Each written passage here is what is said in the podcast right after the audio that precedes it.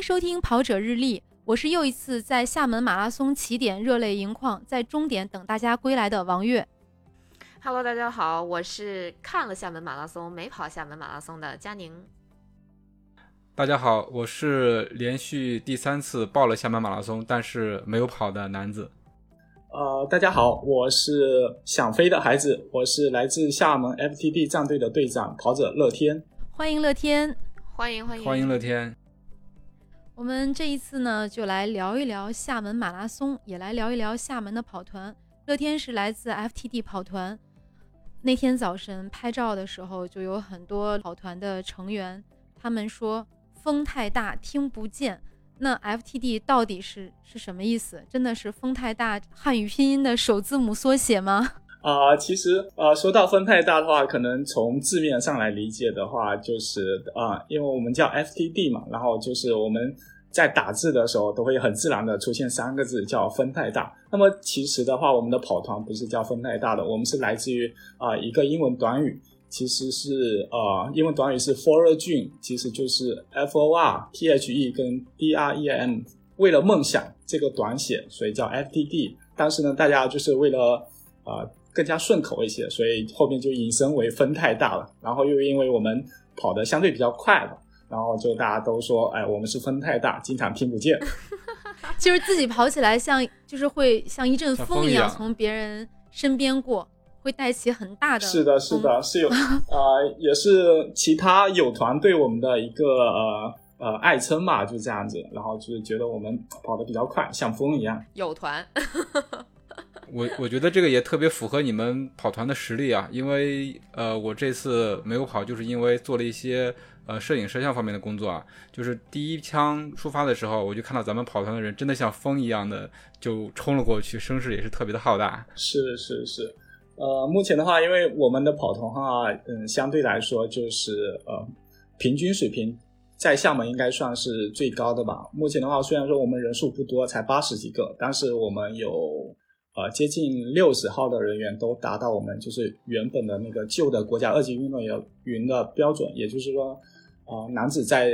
啊三幺零以内，然后女生是在三五零以内，然后总共是有六十几号人，就将近于四分之三的这个比例吧，都是有这种这个标准的。那你们这个标准就感觉堪比 BQ 呀，没达不到这个标准是进不了你们团吗？有门槛的啊、呃，有一定的门槛，但是我们的话就是针对一些呃，就是热衷于进步的，然后热衷于呃比较上进的这些跑者的话，也有一更低的一个门槛值的，然后我们会呃由我们的正式队员去带领他们，然后正式转正这样子。哇，还有转正，这个太厉害了。对，所以你看不同的跑团，它的风格不一样。像咱们这个跑团就是追求成绩，有的跑团就是主打社交，大家玩一玩，然后就是休闲跑。而且 FTT 这个跑团真的还是。挺正式的，就居然还有转正。对对对，我我觉得这个就是那听起来就很高大上。对，我想问呢，乐天有没有人没转正？啊、呃，也是有的，就跑不出来。啊、呃，我们我们的就是限限定的话，设定的嗯、呃、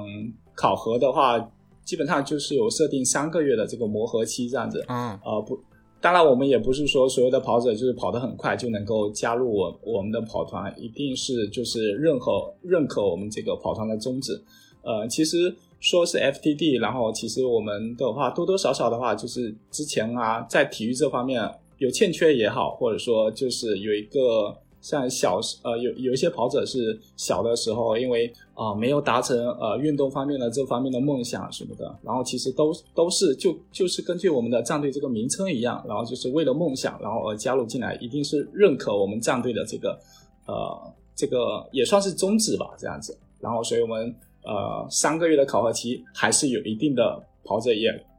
不会通过，然后最终没有转正。那他是因为什么原因没通过呢？就比如说你说不光光是看成绩，那他你们会因为什么？就是他没有梦想。或者他跑步不是为了梦想，气场不合吧？我理解，呃，就是玩不到一块去。对，像跑步的话，其实呃，很不说不说所有人嘛，但是也有一部分人他是有一定的那种呃三分钟热度那样子。其实、嗯、大家都说，就是跑步的话是一一项比较比较枯燥、比较乏味的这种运动嘛，但是呃，真正的能能够就是过了那个三分钟的热度，能够真正的爱上这项运动的话，其实它是有一定的时间的。但是呃，我我们战队是有设定这个三个月的磨合期的话，有一些人还没有经过完这个磨合期之后，就是他热情已经锐减了。也不是说他们没有梦想，但是可能他在这个呃相对比较短的这个过过程中，其实我们的我我们也有设定那个考察员，然后就会觉得说他对于这项爱好，然后就是或者说我们这个团团队没有融入进来，然后所以就是呃会给他卡一卡这样子。当然有时候呃我我们也不是说所有人都是呃一下子不认可就全部都呃不让他加入，还会给他设定一个延延长一个考核期这样子。那有点招聘的那个意思了，还先也有吧 三三个月试用，然后试用期如果不合格的话，要么就你不要来了，要么就是再试用一段延长试用期。对对对，对对嗯，更像的话，其实我我们也是在寻找志同道合、志趣相投的人嘛，这样子。嗯嗯嗯，的确是，我觉得你这个跑团总体来讲还是挺小而精的，只有八九十人。因为很多跑团，它基本上在它发展的过程中，它可能就会从很小很小，然后发展瞬间发展成发展成很大的这种团队。那对于对于你来说，你觉得这个团队，呃，是不是因为人比较少，就会相对会好管理一些呢？呃，其实和江玲您嗯江玲姐您说的恰恰相反，因为我们的团队的定位是就是少而精，但是呢，这里面的话，呃，我刚刚有讲到是六十几号人都是全呃就是过了国家二级运动员这个门槛，但是我们全马破三的这些成员的话有三十几个，全马破三的话，在大众跑者中定义的话，其实都算是业余精英那样子。这些业余精英的话，拉到其他跑团的话，可能都是他们呃大家所谓的那种高手那样子。这样子的话，其实他就有一定的傲骨，然后呃说一说通俗一点的话，就是个个都是刺头，然后更难管理。那还其实跑得越快越难管哈。对对对，因为大家都有自己的成绩，呃，往大了说，可能就是都可能有自己的有一定的有有一定基数的粉丝，也有可能说呃自己都能够拉到赞助这样子。啊，然后呢，但是我们要真正能能够融合在这个跑团里面，所以是是比较难管理的这样子。嗯，来，那咱们聊聊你们跑团里那些大神，粉丝量很多的大神，咱们说一说。先捡最刺儿头的说吧。最刺儿头的，最刺头，有一种制造矛盾的感觉。就录完这期节目之后，FTD 解散了，完蛋，太坏了。哦，完蛋。不会完蛋。先先来一个最刺头的，怎么说呢？就是刺头的话，呃，我我们还是呃算是偏上一点了，就是中等偏上一点的那种水平。呃，但是特别特别拔尖的话，其实我们也是比较少的这样子。然后呃，刚说的比较有刺头的话，其实也没有说非常尖锐的那种啊、呃但是呃粉丝量比较多的，比如说我们这边有一个特步的那个教练叫刘发网，然后他就是。呃，像我们整个福建省、整个福建区域的话，然后其实他呃都算是小红人那样子，然后他成绩也是比较好的嘛，全、呃两全马的话是两个小时三十五分钟左右了，然后就是，但是他是以特步这方面就是体体体育行业的这个从事者嘛，然后其实就是在我们跑团呃日常中，然后多多少少就会会有一些冲突什么的嘛，然后其实就是。小红人儿不许别人说他那个品牌不好，是不是？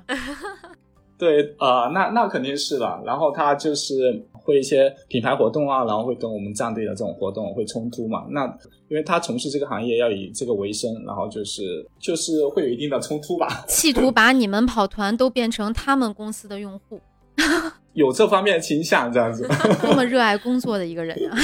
嗯，是，我觉得这不是什么大问题啊，大家都是喜欢跑步的。嗯，对对对，这个就是一个两面性嘛。他如果说呃，因为他品牌的关系对跑团这些活动有帮助，那当然是好事儿了。但是如果说走到另外一个极端，要求团里所有的人都去追随他这个品牌，可能就是另外一个呃相对不是那么好的这个负面吧。嗯，对，其实所有的运动品牌都有一个就是一个效益的转化，或者说品牌的转化，都想说，呃，把都能够把我们的这个跑者的话拉到他们这个品牌的、嗯是的那个呃转会他们的他他们他们品牌的粉丝嘛，就主要还是福建省的体育品牌太多了。实在是太多了。嗯，其实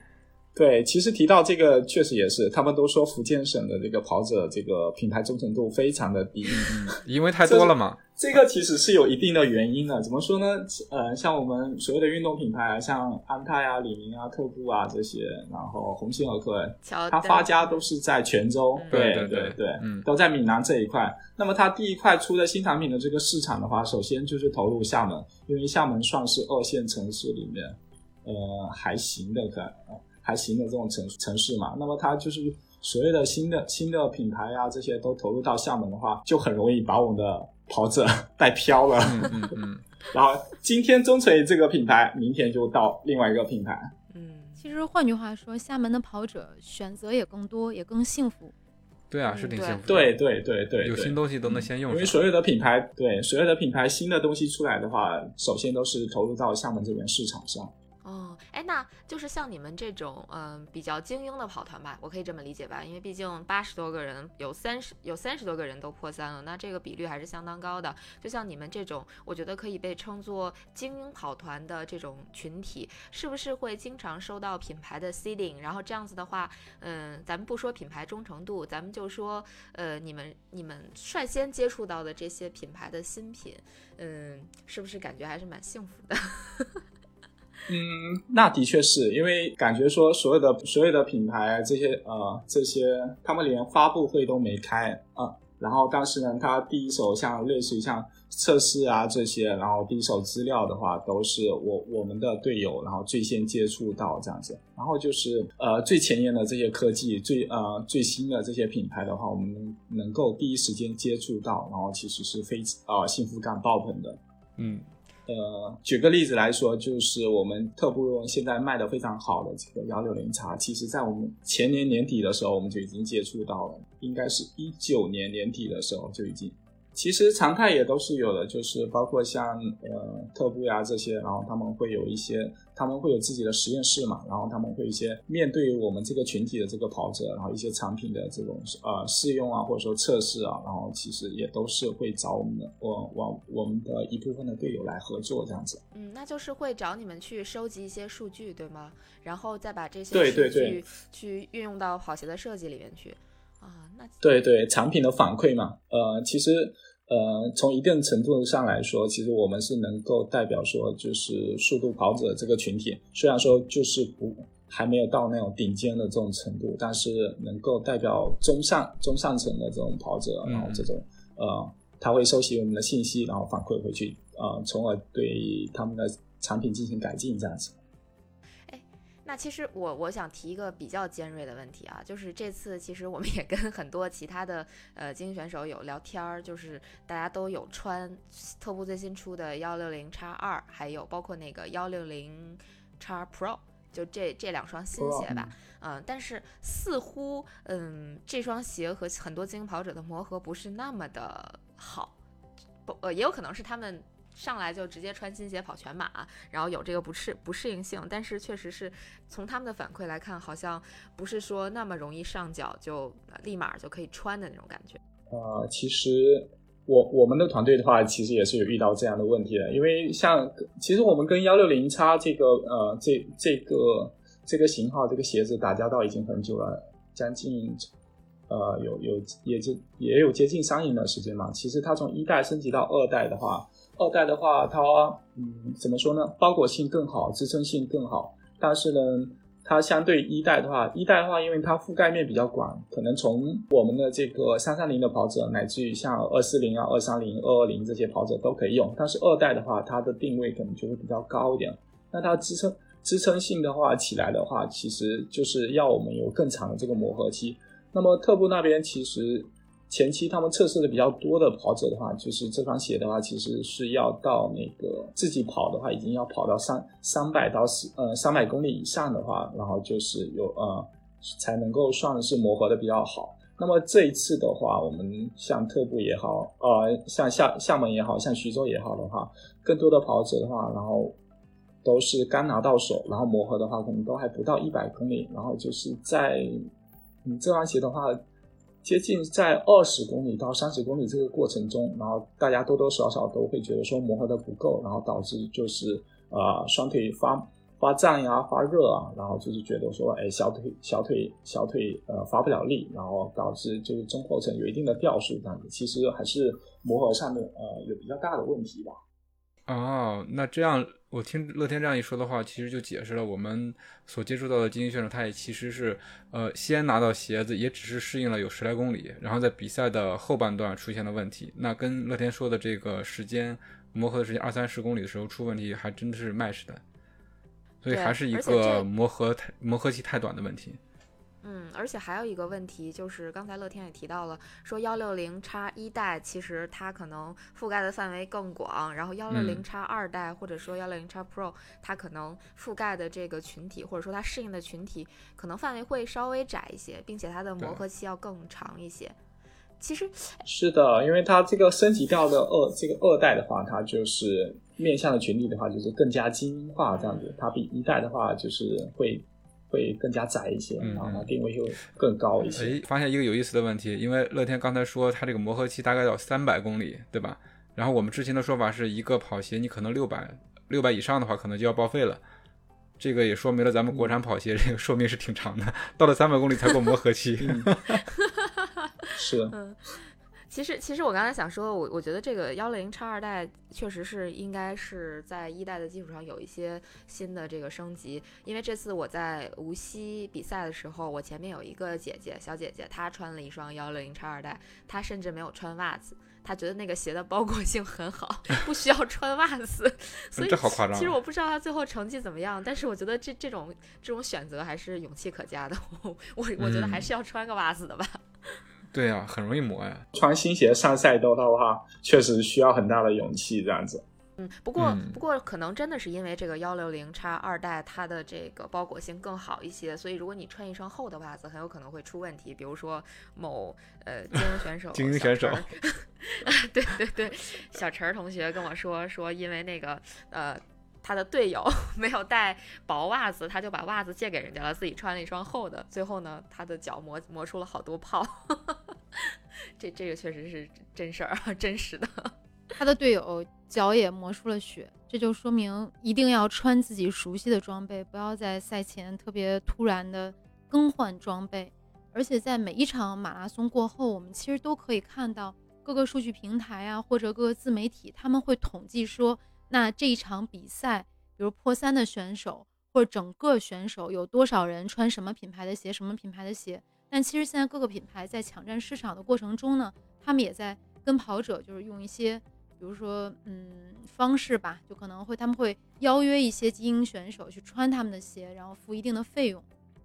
嗯嗯对对对，这个确实还是会有的，尤其是像现在大家这么重视这个破三的这这部分人群的这个市场的情况下，其实我觉得品牌会在这方面下很大的功夫。嗯，因为这些人他他的曝光也会强很多，会比可能后面就是三零零之后的选手他的曝光要强很多。那这样子的话，呃，如果说在破三的这些选手里边拥有很高的市场占有率的话，那对这个品牌还是有很很大的作用的。呃，不过就是据我了解的一些情况，貌似特步这次它的鞋子好像产能不是那么的充足啊，就是好，因为好多就像我们说的精英选手，他可能是赛前一两天才拿刚刚拿到到了这双鞋子，对对所以品牌赛前抢人的这种行为，可能一直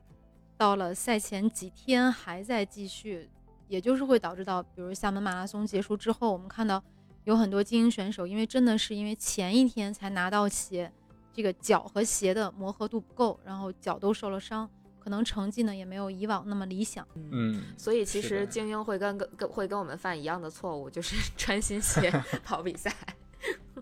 所以我想说，其实每一次统计出来的那个数据也没有那么大的参考意义，就大家在选择鞋的时候也没必要看别人穿什么就买什么，这个鞋还真的是要自己试。对，是的，我觉得这个数据很大程度上就跟刚才说的那个品牌做一些营销活动是有关系。这次特别明显，就是尤其是跑在前面的跑者，那就是脚底下就是一片粉红，全是小红鞋。对，基本上特步这一批的话，都是呃下马前一个月，然后那第三名是安踏，第三名是穿的安踏，第二名穿的是自己的耐克。对第二名穿的是这个。对对，但是因为后嗯，对，第二名那个选手是年者阿提，他当时也是有国产品牌向他提出了邀约，但是他可能最后还是选择了最适合自己的那双鞋。然后第三名真的是实力也算很震撼哈。然后我们在我们的公众号中也有爆料，他应该是退役后的首场全马，而且在跑在三十公里以后还去了个洗手间，最后还稳稳的拿了第三名。确实是这帮精英选手，呃，以前我们会觉得说精英选手跟我们普通选手会有一些不同，呃，可能他们也会就是即使他们穿不穿鞋也比我们跑得快，但事实上好像精精英选手也是人呀。不，佳宁他不穿鞋也比咱们跑得快，你想一想，这是是是是。这这个道理好像是没错的，但事实上就是我说的，他们也会犯和我们一样的平凡人的错误。你是选错了，人家是选错赞助了；你是选错鞋了，人家是选错赞助品牌了。其实还是有差的，本质区别，本质区别。暴击，嗯，真的是暴击。嗯，呃，所以乐天，你跑了多少回厦门马拉松了？厦马的话，我我今年跑完了是总共跑了六个，我是从一六年开始跑的。一六年的时候，下马是一月份还是三月份？啊，一月份，就是在今年之前，它都是一月份这样子。呃，最初的下马是在三月份，后来改啊，最对对最最初的话是在三月份，然后后来中间很长很长一段时间的话，就是都是在一月份这样子。然后今年的话是因为疫情的关系，然后不得不拖到了四月份。嗯。六年连续跑了六年是吧？对，连续跑了六年。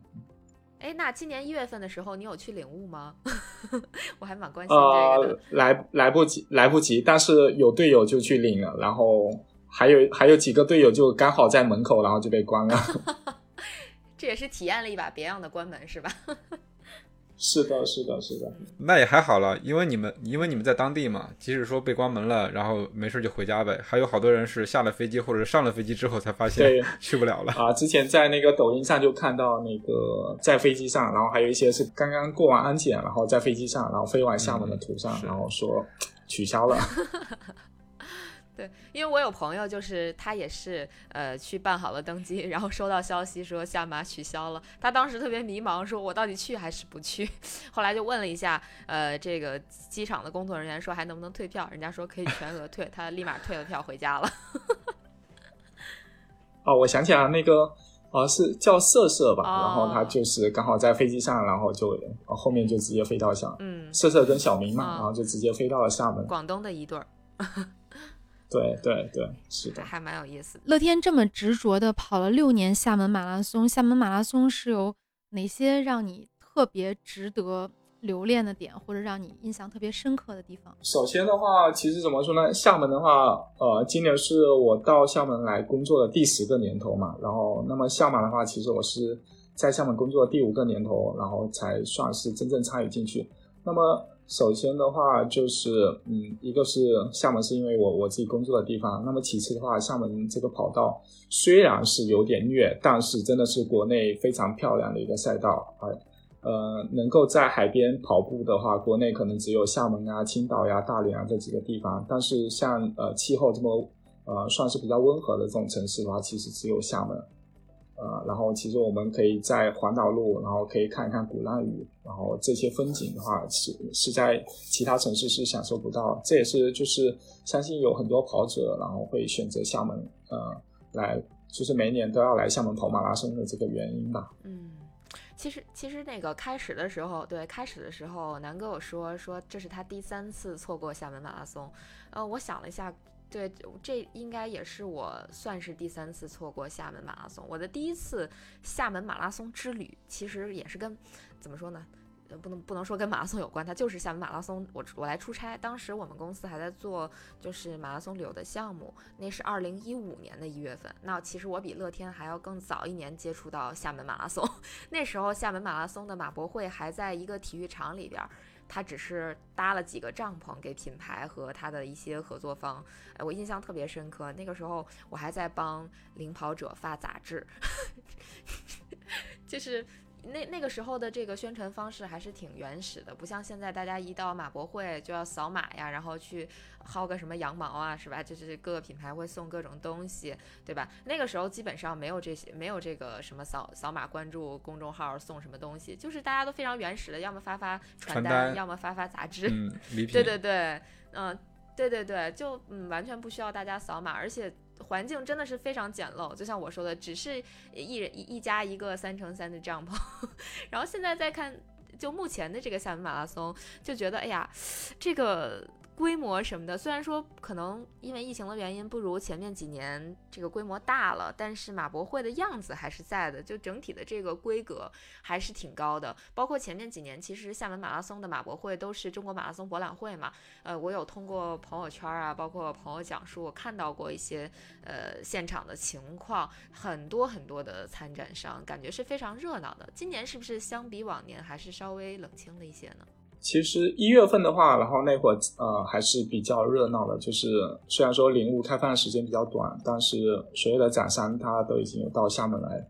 那么推迟到四月份以后的话，然后又又加上无锡啊，然后徐州这几个地方的分流，然后其实厦门的马博会的话就相对比较精精简了。然后同时的话，其实也是有防疫这方面的这个要求吧，所以我们。我们的话可以看到马呃，今年马博会的现场的话，只有特步就是主啊，因为主场嘛，然后主场大本营，然后只有他一家。但是其实可以窥斑一报了，呃，就如嘉玲姐说的那样子，呃，就是现在的马博会的话，其实更多的话，呃，已经不单单是一个一一个马拉松的，然后一个展会，更像的话就是整个跑步这个行业的话，然后盛大这种交流会这样子。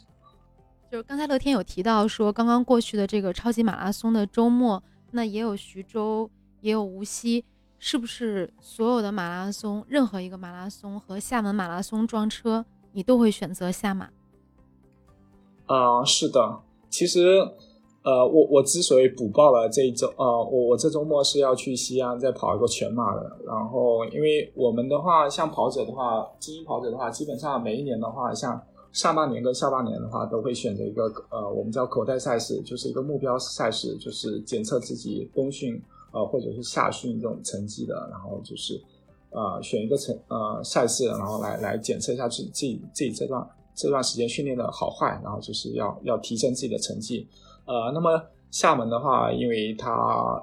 嗯，举办在四月份，所以我们没得选。那那厦门这场是必须参加的，但是厦门这个赛道，然后还有这个温度是不大适合我们去冲击我们呃呃最好成绩，冲刷新我们的 PB 的，所以我就啊再报了一个西安，然后类似于去补考一样嘛，这样子。哎，那如果说是如果说是下马在一月份的话，你是不是就可以把它作为一个冲击成绩的一个比赛呢？因为到四月份已经挺热的了。是的，是的，是的，是的。如果是在一月份的话，其实呃，算是一个我我我们也叫呃，俗称叫大考这样子。啊，哎，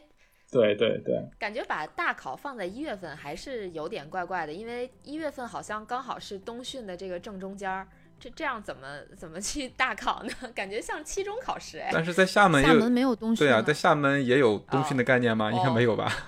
哦，对对对，因为。呃，在厦门最适宜跑呃跑跑全马的话，应该就只能是在一月的，因为我现现在四月份才刚刚刚开始，我们已经进入了长达七个月的夏天。赢了赢了，长达七个月的夏天，我们只有长达这个，呃，我想说长达七个月的冬天，后来一想那不对，那个应该是北欧，咱们没有那么长冬天。但是确实没有没有这个冬天，就一直是这种比较高的温度，有好也有不好，就你们感受不到那个冬天的冷，就没有那种真的就所谓的加引号的这个冬训，就对于你来说是属于不存在的，是吧？就都是夏训。对，因为对我们都感受不到，就是那种冬天，然后需要说穿着长袖或者说长裤出去跑那种感觉，因为我们一年四季都是短裤跟短袖这样子，只要出了门都是短裤跟短袖。哇塞！然后顶多会。穿一个防风衣这样子，但是下半身基本上都是短裤啊，太幸福了。但是也有一个不好的地方，你像我们冬训的话是可以偷懒的，有各种理由，外面太冷了，风太大了。但是好像你们就不太好找理由了，因为天气一直这么好。哦，外面太热也可以是理由吧？是是，夏天也也会有很热的时候，呃，四十度啊，啊，三十七八度啊，或者四十度这样子，呃，但是针对这一点的话，其实我有跟北方的朋友交流过，呃，前段时间，今年一月份我是去徐州出了一次差，然后那会儿在室外我去小跑一下，那会儿是零下八度吧，我说，然后我就问了当地的跑友说，你们冬天都是怎么扛过来？他说就跟你们夏天一样，我们冬天都是扛着出去跑的。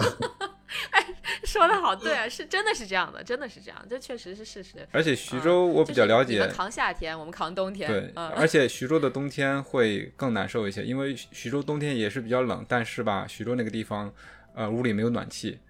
你在屋里头比在外头还冷，对，它挺难受的，而且是湿冷，对，湿冷，湿冷湿冷。嗯，啊，所以还是去外边好。那一次我跑完是，对，那一次跑完我是连口罩然后都结冰了。我说我一个南方人从来没有经历过，经历过这样子。那你应该来更北的北方出差来试试，冬天的时候欢迎你来北京，感受一下我们的寒冷，对，把自己裹起来跑。对对对，我们，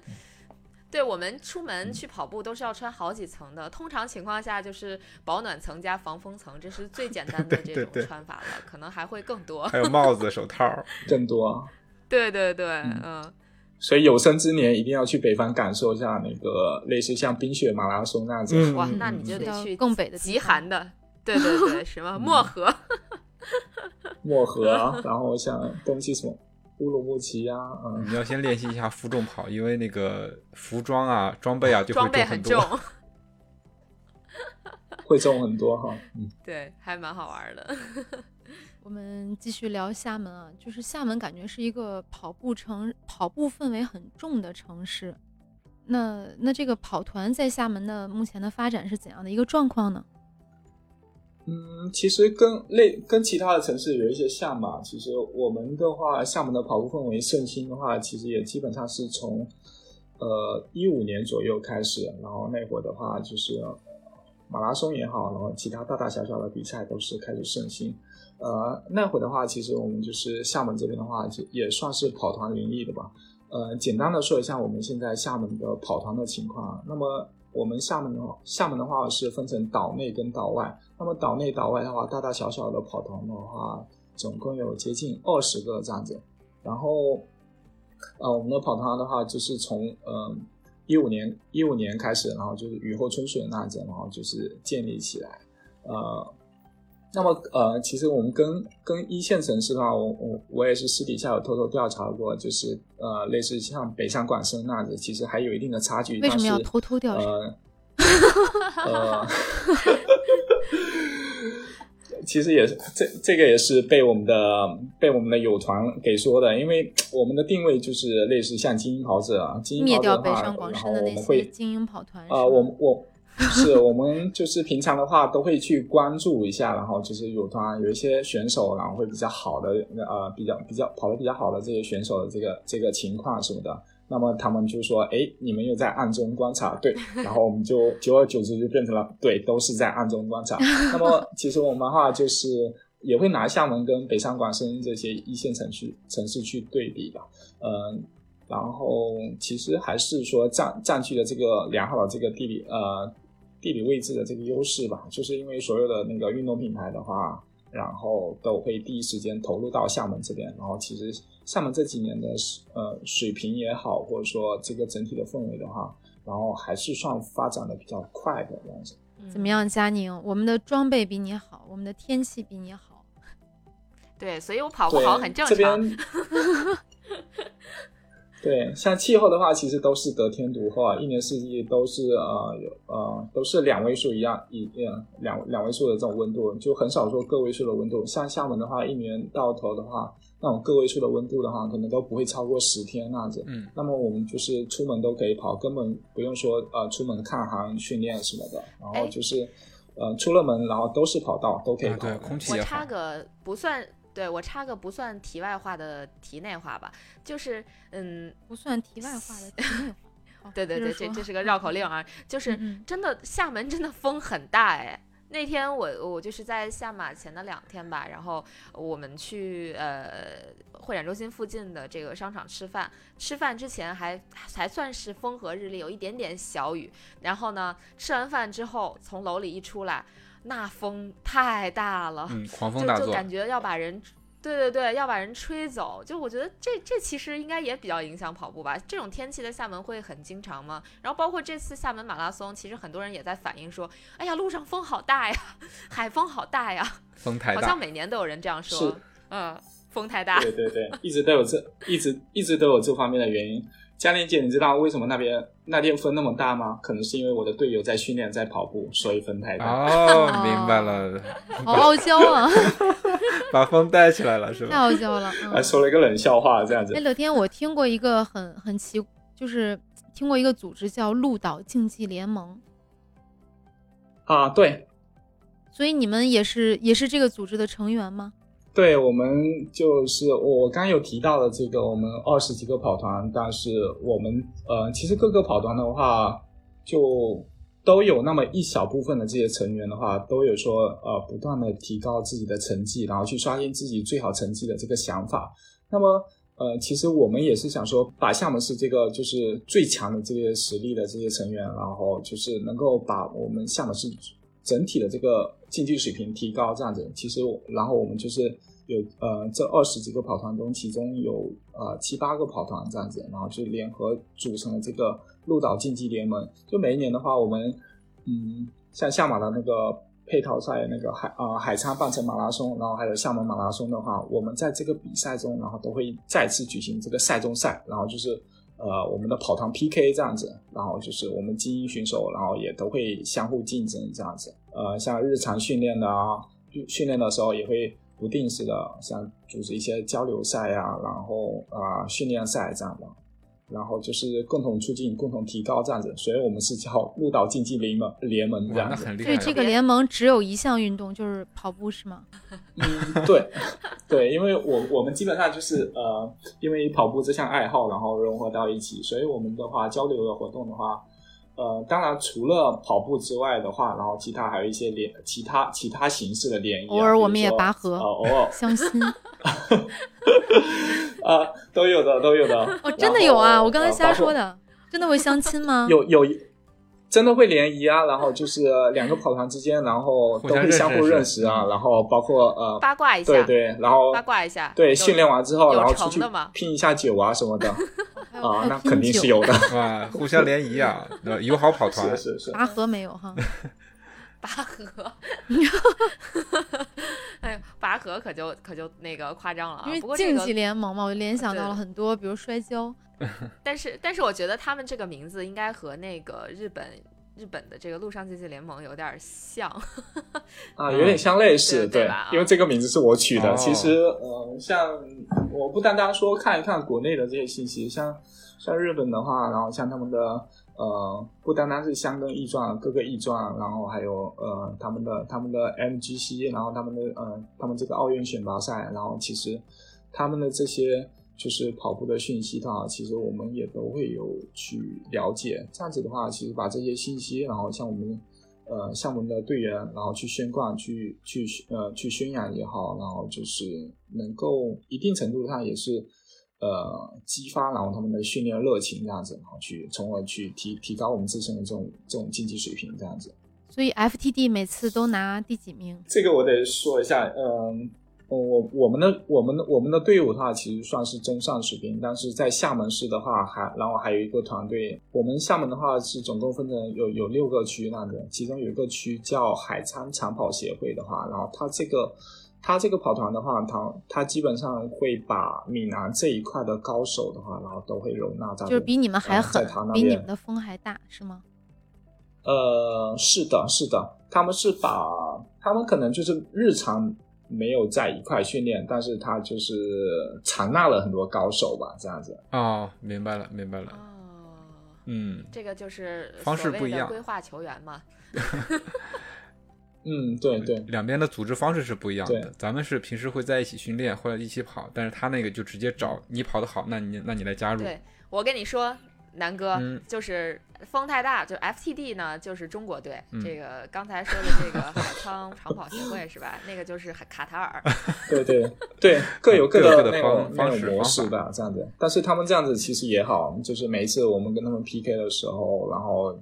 呃下一个阶段的话，我们就会更加努力。所以我们一直一直也也有人说，哎，你们没必要去跟他们争。他们我我我是我是觉得说，哎，这样挺好的，这样子我我们也算是有一个目标在，有这么有这么一个那个对手在的话，其实我们的水平会提升的更快，这样子。嗯嗯嗯，对对对互相竞争，互相促进互相促进，对。对良性竞争。哎，对，嗯所以你说这个鹿岛经济联盟还有其他的跑团什么的，其实归根结底就是大众体育嘛。但是你们那么认真的去对待这个事情，我觉得这才是大众体育所应该要有的样子吧。就是大家啊、呃虽然不是职业的，但是我们认认真真的对待这件事情，然后以这个提高自己的水平来带动这个运动、呃整体的这个氛围，这样子。对对对其实这个也是我们的一个初衷，对，因为整天都说像、呃日本的这种呃水平高，但是呃其其实不单单是我们跑步啊，你你包括足球也是啊，说国足怎么样怎么样怎么样，但是你真正为这项运动去做出一些什么了，你自己是不是能做一些东西，然后去改变这个现状呢？是不是？那么我们就说我们爱跑步这项爱好，是不是？你能够把你呃学到的东西能够最大程度的分享去呃出去，你能够影影响周边的人，好，你为你为我们这个运动氛围的营造贡献了自己的一份力量。那么呃，是不是以后的话，这样所有的东西都是从量变到质变，慢慢堆积的堆积起来的话，是不是哪一天是不是你就在为这个加速的这个过程做出自己的贡献了？这样子，我们都是有这么、哇太棒了呃太棒了这方面的这个想法，这样子。嗯，说的特别好。我觉得就是我，我觉得这个所谓的奥林匹克精神，不是只针对这个精英级别、精英阶层，或者说这个职业体育的。我们我们这些普通人，其实也可以去去追求这个更高、更快、更强的。尤其是现在国家也在主推这个全民健身嘛，那我们都为这个全民健身这件事儿贡献一份自己的力量，也是特别好的一个事儿。呃，对对对，全民健身这个事情，其实呃，厦门的话，其实这边也是在试点。那么，其实我们现在每周二的训练的话，然后其实也是有跟我们这边这个体育局在报备。如果是有这方面就是呃爱好的话，其实都可以呃，就是像我们。就我们我们也都是呃有有去考取这个呃指导员这个资格，然后就是都可以向他们传授一些知识这样子。知道一些跑起来风不那么大的跑者。哎，那乐天作为厦门本地的跑者，那除了厦门马拉松，厦门还有其他的哪些赛事特别值得向大家推荐？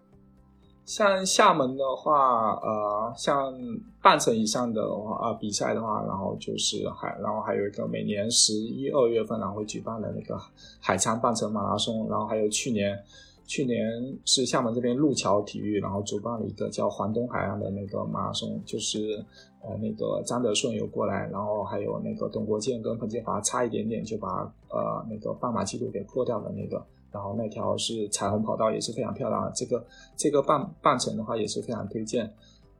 然后呢，半程以下的话，然后从从去年开始的话，厦门市的话，然后嗯，